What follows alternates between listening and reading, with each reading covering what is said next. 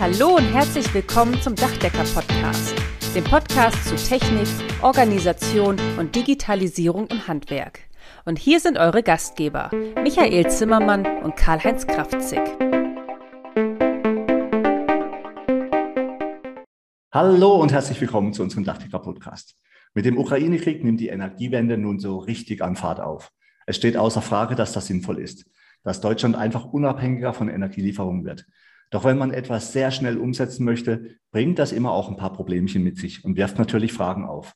Insbesondere auch, was die neue PV-Pflicht in Baden-Württemberg für uns Handwerker, uns insbesondere uns Dachdecker und natürlich unseren Kunden bedeutet. Das ist sehr spannend. Und die anderen Bundesländer, da sind wir uns sicher, werden folgen. Wir freuen uns heute mit der Nummer eins der Dachdecker in Baden-Württemberg darüber zu sprechen. Herzlich willkommen, Florian. Stell dich doch bitte mal kurz vor. Ja, vielen Dank euch beiden für die Einladung in die heutige Podcast-Folge zur PV-Pflicht. Kurz zu meiner Person. Ich bin 30 Jahre alt, stamme ursprünglich aus Rottweil, wohne aktuell in Stuttgart und arbeite seit knapp zwei Jahren beim Landesinnungsverband des Dachdeckerhandwerks in Karlsruhe. Ich bin selbst weder Dachdecker, noch habe ich irgendein handwerksnahes Studium, eine handwerksnahe Ausbildung absolviert. Den Weg ins Handwerk habe ich über meine mehrjährige Tätigkeit beim Baden-Württembergischen Handwerkstag in der Abteilung Innovations- und Digitalisierungspolitik in Stuttgart gefunden. Und in dieser Zeit kam ich schon in unterschiedlichen Digitalprojekten und Workshops das erste Mal mit der Bedachungsbranche in Kontakt. Dass daraus irgendwann mal mehr werden sollte, das konnte wirklich zum damaligen Zeitpunkt niemand ahnen und wahrscheinlich am allerwenigsten ich selbst. Ja, aber schön, dass es so ist, Florian. Also auch von meiner Seite herzlich willkommen, sei gegrüßt in unserem Podcast, aber auch herzlich willkommen alle anderen. Schön, dass ihr wieder dabei seid. Florian, vielen Dank, dass du dir heute die Zeit nimmst, unsere Fragen zu beantworten. Also aufgrund deines persönlichen Netzwerks, aber auch wegen deiner Eigenschaft als Geschäftsführer der Dachdecker in Baden-Württemberg, warst du ja schon von Anfang an in die Entwicklung der PV-Pflicht in Baden-Württemberg eingebunden. Wir haben ja auch schon deshalb einige Meetings gehabt, wir haben uns ja auch schon ausgetauscht, aber erzähl doch mal unseren Zuhörern, wie das alles so angefangen hat. Ja, wie ging das Ganze los? Also seinen Ursprung hat die PV-Pflicht ja im Koalitionsvertrag, den die neue schwarz-grüne Landesregierung letztes Jahr im Mai 2021 veröffentlicht hat. Und die Regierungskoalition hatte sich damalig sehr, sehr eindeutig positioniert. Sie wollte einfach einen klaren Schwerpunkt auf einen stärkeren PV-Ausbau legen und, und hatte sich einfach das Thema der höchstmöglichen Energieautarkie in Baden-Württemberg so als höchste politische Zielsetzung gesetzt ähm, dass, dass die PV-Pflicht dann auch in, in kürzester Zeit für alle Neubau- und Sanierungsvorhaben etabliert werden sollte. Das hat uns dann doch etwas überrascht. Ähm, am Anfang war es eine politische Zielsetzung, aber das ging auch wirklich direkt in die Umsetzung und dass es wirklich so schnell und so kurzfristig aufs Gleis gebracht wurde, hätten wir anfänglich gar nicht für möglich gehalten. Als, als Landesinnungsverband, und das war das Schöne, wir wurden intensiv in das Verbändeanhörungsverfahren zur PV-Pflichtverordnung angehört, eingebunden. Ähm, wir hatten die Möglichkeit, uns wirklich detailliert zu äußern, detailliert Stellung zu den beiden Referentenentwürfen zu beziehen. Logisch ist, wir hätten uns natürlich gewünscht, dass unsere Fachexpertise noch viel, viel stärker in dem finalen Verordnungstext berücksichtigt worden wäre. Das ist jetzt nicht so, ich sage mal, in puncto Schnelligkeit war das wirklich vorbildlich, was das Umweltministerium da geliefert hat. Inhaltlich gesehen gibt es da noch einigen Konkretisierungsbedarf, da sind wir uns alle einig. Also ich war auch sehr überrascht. Ja. Wenn man normalerweise weiß, wie es in politischen Gremien zugeht, da wird alles vom Hundertsten ins Tausendste beraten und man kommt eigentlich nie so richtig voran und am Schluss wird es dann einfach beerdigt, weil es eh nicht richtig funktioniert. Hier ging es richtig schnell, aber viel spannender dürfte natürlich auch sein, wann greift denn nun die PV-Pflicht bei uns in Baden-Württemberg? Ja, die PV-Pflicht, die gilt grundsätzlich mal für den Bauherrn bei jeglichen Neubauvorhaben, Neubau von Wohngebäuden, aber auch beim Neubau von Nichtwohngebäuden. Was dann noch hinzukommt, sind die grundlegenden Dachsanierungen. Die Nichtwohngebäude sind von der PV-Pflicht jetzt schon seit dem 1. Januar 2022 betroffen.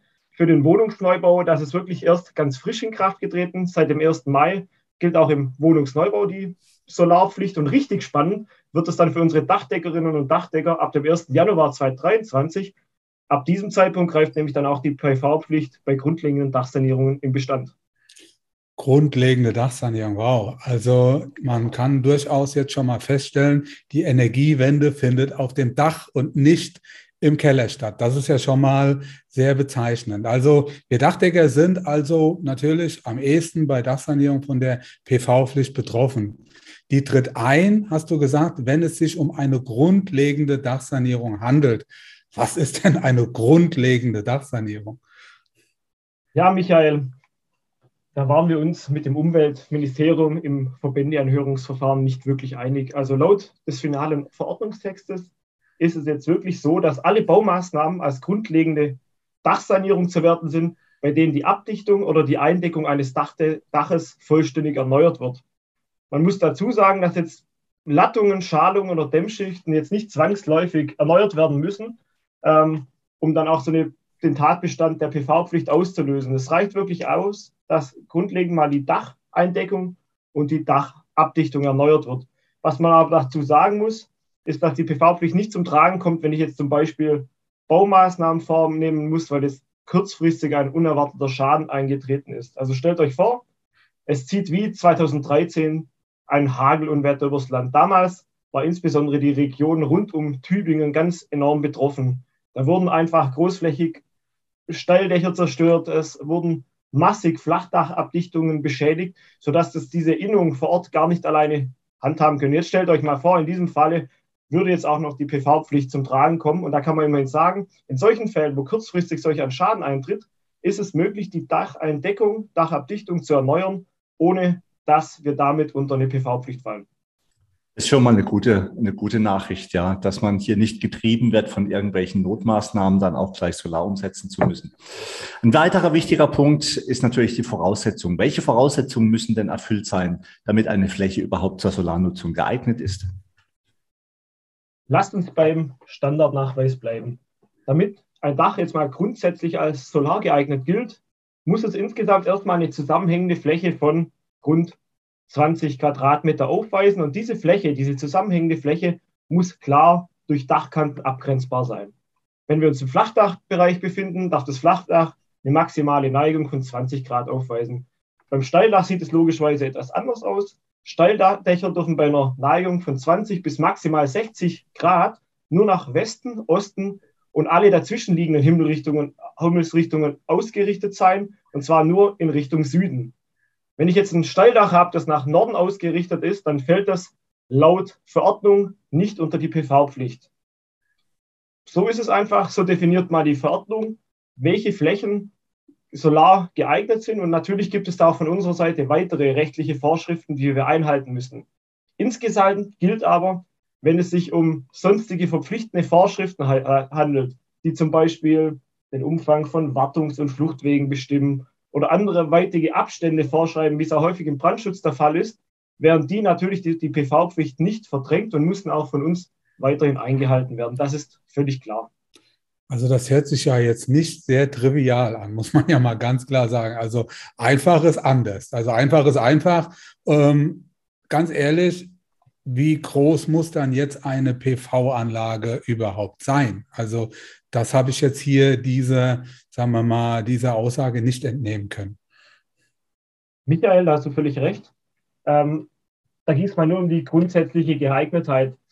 Um die PV-Pflicht dann auch wirklich zu erfüllen, kann man sagen, von dieser solar geeigneten Fläche müssen final mindestens 60 Prozent mit Modulen belegt werden.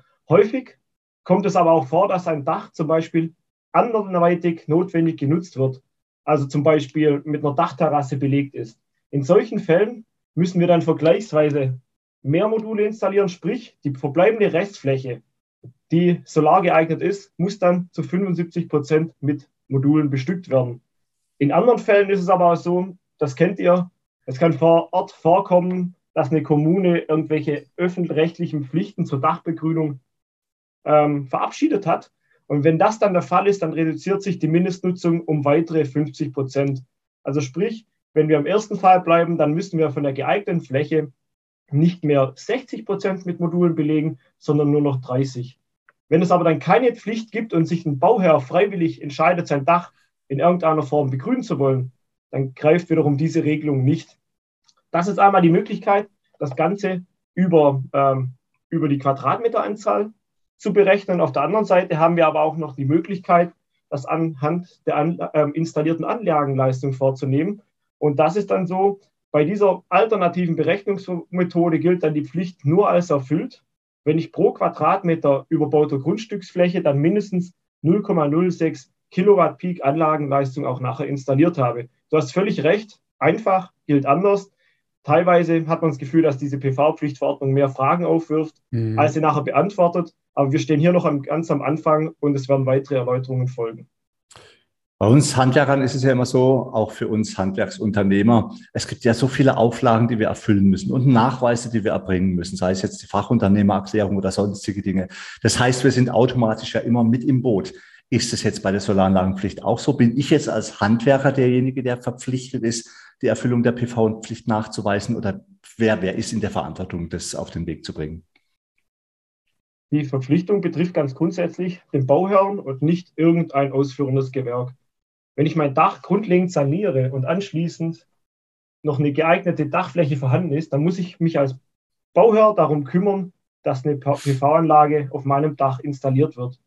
Mir als Bauherr steht es dann aber frei, ob ich die PV-Anlage selbst betreibe, die Dachfläche an einen Dritten verpachte, zum Beispiel an die Stadtwerke, oder eben auch so ein Contracting-Modell wähle. Das, die große Frage ist natürlich immer, wie weise ich das Ganze nach? Wie muss ich als Bauherr nachweisen, dass ich die PV-Pflicht erfüllt habe. Das geschieht innerhalb der zwölf Monate, nachdem ich meine Dachsanierung abgeschlossen habe. In diesen zwölf Monaten nach Baufertigstellung muss der Bauherr nachweisen können, dass er die PV-Anlage ins Marktstammdatenregister der Bundesnetzagentur eingetragen hat und diese Registrierungsbestätigung, der nach erfolgreicher Eintragung per E-Mail bekommt, diese Bestätigung muss er bei der unteren Baurechtsbehörde einreichen.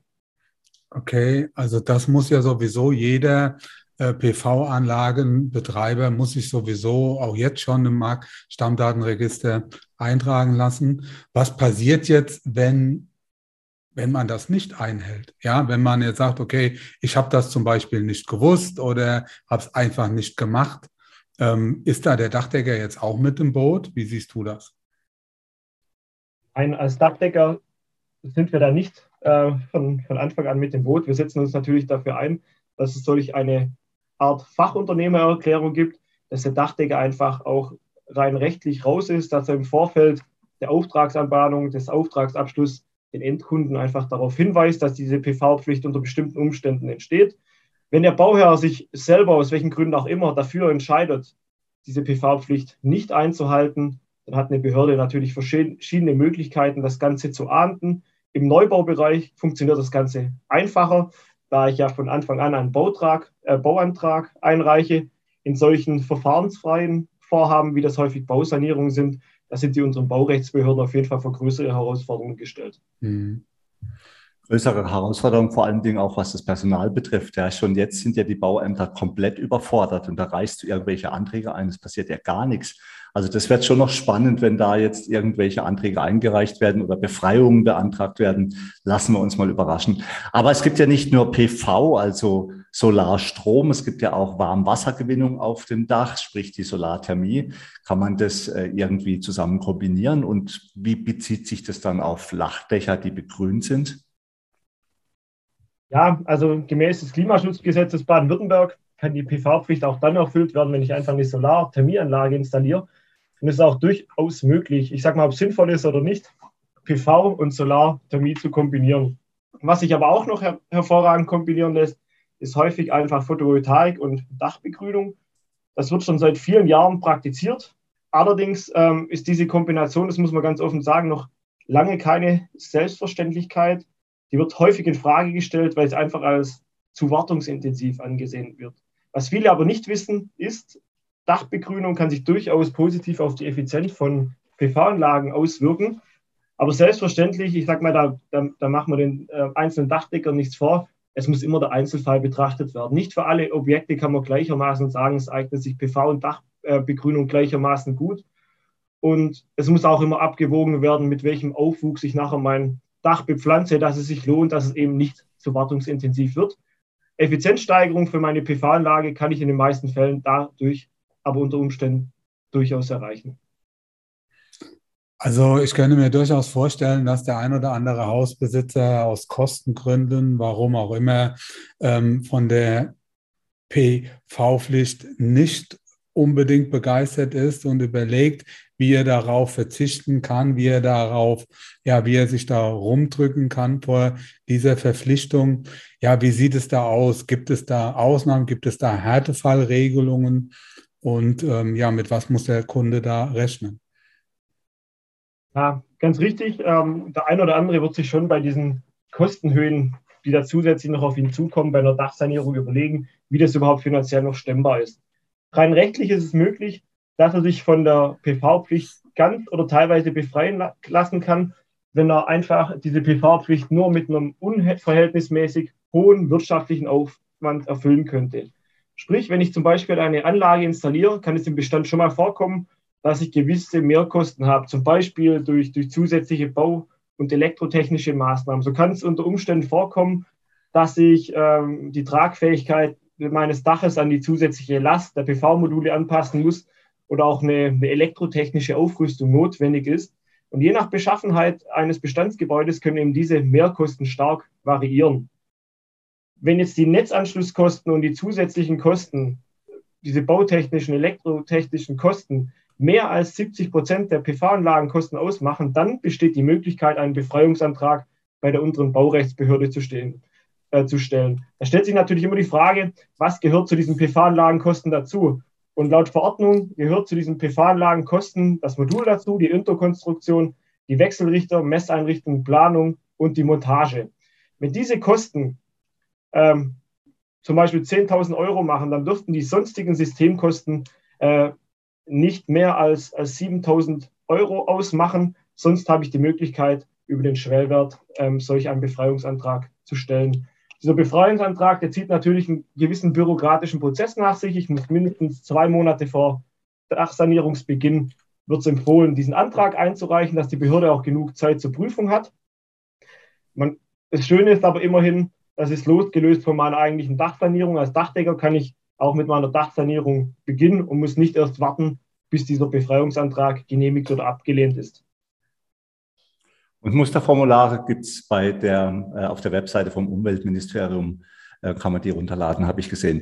Ja, das Spannende an der ganzen Geschichte ist, ich habe vor kurzem mit einem Mitarbeiter hier in der Stadt Freiburg gesprochen. Ähm, unser Gemeinderat möchte jetzt, dass alle Parkplätze grundsätzlich überdacht werden mit Solaranlagen. Und er hat nur so geschmunzelt und hat gesagt, die Unterkonstruktion, die Stahlunterkonstruktion ist, kostet ein Vielfaches von dessen, was die Solaranlage kostet. Ja, nur es ist halt, der Gemeinderat will's, ne? also muss es gemacht werden. Was bei uns auch in Freiburg ist, wir haben sehr, sehr viele denkmalgeschützte Gebäude und auch Kirchen. Und bisher hast du da keine Solaranlage drauf montiert. Ja, da haben sich alle dagegen gesträubt und haben gesagt, im Leben kommt da keine Solaranlage aufs Dach. Und tatsächlich merkt man jetzt durch diesen politischen Druck, das ändert sich. Also wir merken einfach, dass man das auf Dauer nicht mehr halten kann. Was sagt denn die Verordnung dazu? Müssen PV-Anlagen auch auf denkmalgeschützte Gebäude montiert werden?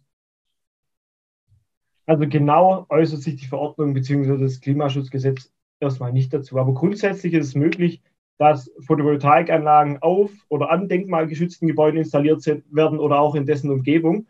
Wenn es aber jetzt wie im Fall von Freiburg explizit eine öffentlich-rechtliche Pflicht gibt, äh, die vorschreibt, wo und wie der Denkmalschutz eingehalten werden muss, dann kann die PV-Pflicht durchaus entfallen. Das ist einfach von Kommune zu Kommune unterschiedlich. Bekannt ist jedoch, dass nicht nur Freiburg, sondern auch andere Städte, gerade im süddeutschen Raum, nach und nach die denkmalschutzrechtlichen Pflichten im innerstädtischen Bereich aufweichen bzw. aufweichen wollen. Und ja, künftig auch die PV-Pflicht bei denkmalgeschützten ähm, Gebäuden häufiger zugelassen werden wird. Ja, ich glaube, da muss man auch ähm, die Denkmalschutzauflagen vielleicht mal ein bisschen überdenken.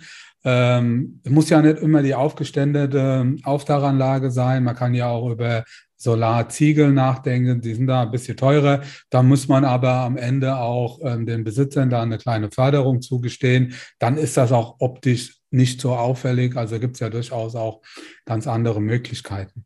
Ja, wir leben momentan in einer, wie soll ich sagen, sehr anspruchsvollen, ja etwas turbulenten Zeit erst Corona, Corona ist noch gar nicht ausgestanden, jetzt Krieg und so weiter. Ja, jetzt kommt noch die Verordnung, jetzt haben wir überall Materialengpässe im PV-Bereich. Ist es aktuell noch schwieriger als überall sonst, was ich da so mitbekomme. Jetzt ist das wieder eine neue Verordnung. Das scheint jetzt auch wieder eine zusätzliche Belastung zu sein, zumindest für viele. Ja, sag da mal, wie siehst du das? Erzähl mal so von den Herausforderungen oder vielleicht auch Chancen diesbezüglich. Wie schätzt du das ein? Wenn man sich die aktuelle Situation so anschaut, könnte man wirklich das Gefühl bekommen, die könnte nicht herausfordernder sein. Das ist ein bunter Mix aus der sehr hohen Auftragslage im Dachdeckerhandwerk, aber auch im Handwerk allgemein, gepaart einfach mit dem Problem bei der Materialverfügbarkeit. Genau dieser Mix aus diesen beiden Komponenten dürfte wirklich auch den Betrieben im Rahmen der PV-Pflichtrealisierung einiges abverlangen. Ich weiß, viele haben sich gerade im Dachdeckerhandwerk auch in der ersten Solarwelle Anfang der 2000er kräftig die Finger verbrannt. Und trotz allem muss man einfach sagen, die Solarenergie wird im nächsten Jahr in Baden-Württemberg ein stärkeres Comeback feiern, als wir das noch vor zwei bis drei Jahren für möglich gehalten hätten. Und es ist völlig unstrittig, dass Photovoltaik künftig immer mehr zum zentralen Geschäftsfeld im Dachdeckerhandwerk werden wird. Ich weiß, dass der Dachdecker laut PV-Pflichtverordnung nicht dafür zuständig ist, die Pflicht zu erfüllen, sondern eben der Bauherr. Doch wir als Dachdeckerhandwerk sind nun mal die, die auf dem Dach die grundlegenden Sanierungen durchführen. Und die Dachdeckerbetriebe müssen sich sehr wohl im Klaren darüber sein, wie sie sich erstens am Markt positionieren und zweitens dann auch, wie sie sich rechtlich, fachtechnisch und auch technologisch für die gewerkeübergreifende Zusammenarbeit aufstellen und wie sie sich eben auch auf die unbekannten Dritten vorbereiten, die womöglich verstärkt auch auf dem Dach tätig werden wollen. Natürlich kann ich jetzt auch weiterhin klagen und mit dem Finger auf die Regierung zeigen und, und auf die un, äh, unzähligen Herausforderungen verweisen, aber das bringt nur begrenzt was, weil die PV-Pflichtverordnung ist jetzt eben da äh, und muss umgesetzt werden. Und ich glaube, ich bin der Meinung, dass die sollten, das sollten wir selber in die Hand nehmen. Das sollten wir nicht wieder beim ersten Mal anderen Partnern überlassen, sondern wirklich jeder seinen Beitrag dazu leisten. Ich weiß, die, der Verordnungstext, der wirft viele Fragen auf. Das ist noch nicht alles hinreichend konkretisiert. Aber genau deshalb stehen wir jetzt aktuell im engsten Kontakt mit dem baden-württembergischen Umweltministerium und werden da auch in Kürze mit der Erarbeitung eines Handlungsleitfadens zur, zur Erläuterung arbeiten. Und der wird vieles vereinfachen, gerade in der praktischen Handhabung. Da arbeiten wir mit, da arbeitet die Architektenkammer mit, da arbeitet aber auch der Elektrofachverband mit, um eben die elektrofachtechnische Komponente abzugeben. Wir sind auf einem guten Weg. Ich glaube, wir müssen das Zepter des Handels einfach selbst in die Hand nehmen und hier äh, motiviert voranschreiten. Man muss es zugeben, die Herausforderungen für uns Dachdecker sind schon echt riesig und es muss uns auch klar sein, allein können wir das nicht schaffen. Diesbezüglich führen wir schon längere Gespräche mit dem Elektrohandwerk und haben auch schon entsprechende Kooperationen vereinbart. Wir müssen einfach offen, ehrlich und vertrauensvoll zusammenarbeiten und an einem Strang ziehen. Sonst wird es nichts mit der Energiewende. Aber wir müssen uns auch unseren eigenen Dachdecker-Mitgliedsbetriebe mit an Bord holen. Und da stellt sich die Frage, wie können wir als Verband Hilfe anbieten? Kleiner Fun Fact an dieser Stelle. Falls ihr diesen Podcast hört und noch kein Innungsmitglied seid, empfehlen wir euch, das unverzüglich nachzuholen. Mehr Informationen und Unterstützung zu aktuellen Themen bekommt ihr sonst nirgendwo. Und eines ist doch auch sicher. Die Zeiten werden erstmal nicht einfacher. Gut, wenn man dann gut informiert und bestmöglichst unterstützt ist. Ja, Karl-Heinz, du hast da wirklich völlig recht. Aber ich muss eins dazu sagen, die Mitgliedschaft in Erinnerung, die lohnt sich schon seit jeher und nicht erst wegen der PV-Pflicht. Klar, mit der PV-Pflicht ähm, kommen da ganz neue Herausforderungen auf uns zu, aber wir sind da wirklich auch bundesweit, uns ist da sehr dran gelegen, jegliche breit angelegte Angebote aufs Gleis zu setzen. Aktuell bieten wir, aber auch das Bundesbildungszentrum in Main bereits den PV-Manager-Lehrgang an. Der PV-Manager-Lehrgang, der war ja schon Teil eures letzten Podcasts, aber wir werden da inhaltlich gesehen noch um einiges weitergeben. Wir werden schauen, dass wir unseren Betrieben wirklich im wöchentlichen Rhythmus jegliche Informationen und Fakten zur Hand geben, die sie brauchen, sei es in Online-Seminaren, in Rundschreiben, in Checklistenform oder eben auch in solchen Präsenzschulungen. Und was das Tolle ist, äh, ist auch bei uns der, die enge Zusammenarbeit mit dem Dachdecker-Einkauf Süd. Aktuell planen wir als Landesinnungsverband gemeinsam mit der DEG Süd einen PV-Konfigurator, den wollen wir in den nächsten Monaten auf den Weg bringen. Der soll die Betriebe einfach, der soll den Betrieb einfach den PV-Einstieg vereinfachen. Der soll bei der Angebotserstellung unterstützen. Der soll beim Kundengespräch unterstützen und die Schnittstelle zum Fachhandel noch effizienter gestalten, als es aktuell bereits möglich ist. Bevor wir jetzt langsam zum Ende unseres heutigen Podcasts kommen, möchte ich nur sagen, ich kann mich ja nur euch beiden anschließen. Also die Berufsorganisation ist ein Unternehmernetzwerk unter lauter Gleichgesinnten und nicht nur für unsere neue Aufgabe Photovoltaik hervorragend geeignet, sondern auch für alle ja, Interessen des Dachdeckerhandwerks sehr, sehr wichtig, dass wir da an dieser Stelle auch zusammenhalten. Ja, über Technik, Montage, Fachregeln haben wir jetzt noch gar nicht gesprochen in den letzten beiden Podcasts. Also jetzt aktuell ging es um die PV-Pflicht beim letzten Mal über die Weiterbildung, aber es gibt natürlich noch Regelwerke, die sich damit beschäftigen. Wir haben insgesamt mindestens drei in der Überarbeitung aktuell. Ziegel, Dachsteine, dann haben wir unsere Zusatzmaßnahmen und unser Merkblatt Solartechnik. Auch da sind wir dran, das an die entsprechenden Anforderungen anzupassen. Da werden wir dieses Jahr noch ein ganzes Stück weiterkommen. Aber das nicht in dem Podcast, sondern beim nächsten Mal. Wir machen noch mal einen gesonderten Podcast. Auch wollen wir mit dem Vorstand eines Energieversorgers sprechen, um zu erfahren, ob Solaranlagen überhaupt ausreichend sind, um den Eigenbedarf in Deutschland zu decken oder welche Möglichkeiten es sonst noch gibt und wie es auch mit den Energiepreisen weitergehen wird. Ja, das war es erst einmal in diesem Podcast. Lieber Florian, sehr schön, dass du bei uns warst, dass du uns ja die PV-Pflicht in Baden-Württemberg etwas näher gebracht hast. Liebe Zuhörerinnen, liebe Zuhörer, auch schön, dass ihr wieder mit dabei seid und wir freuen uns auf das nächste Mal. Macht's gut und bleibt gesund. Vielen Dank, Michael. Vielen Dank, Karl-Heinz, dass ich dabei sein durfte und bis zum nächsten Mal. Ja, lieber Florian, herzlichen Dank und auch liebe Zuhörerinnen und Zuhörer von meiner Seite natürlich.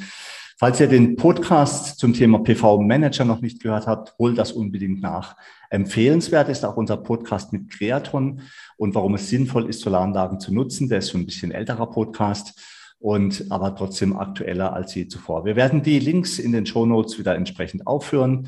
Ich wünsche euch alles Gute, bleibt gesund und natürlich wie immer erfolgreich. Damit sind wir nun am Ende vom heutigen Podcast. Wir wünschen euch viel Freude bei der Arbeit und dass auch in Zukunft alles optimal bedacht ist. Wenn euch der Podcast gefallen hat, freuen wir uns, wenn ihr ihn euren Freunden und Kollegen weiterempfehlt und auch in den sozialen Medien liked und teilt. Bis zum nächsten Mal, wir freuen uns auf euch. Euer Michael Zimmermann und Karl-Heinz Kraftzig.